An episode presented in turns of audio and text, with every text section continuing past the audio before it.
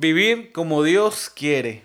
Dios utilizó su poder para darnos todo lo que necesitamos y para que vivamos como Él quiere.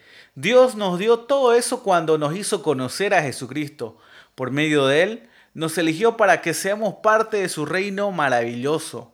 Además, nos ha dado todas las cosas importantes y valiosas que nos prometió. Por medio de ellas, ustedes podrán ser como Dios y no como la gente pecadora de este mundo, porque los malos deseos de esa gente destruyen a los demás. Por eso mi consejo es que pongan todo su empeño en afirmar su confianza en Dios, esforzarse por hacer el bien, procurar conocer mejor a Dios y dominar sus malos deseos.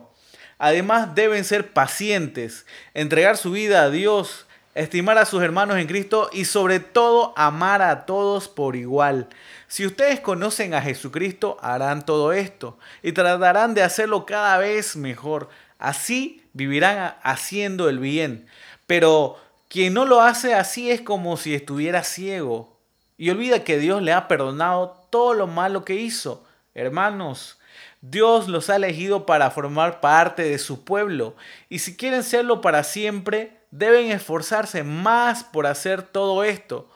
De ese modo nunca fracasarán en su vida cristiana y Dios con gusto les dará la bienvenida en el reino de nuestro Señor y Salvador Jesucristo, quien reina para siempre. Bolivia, oramos por vos.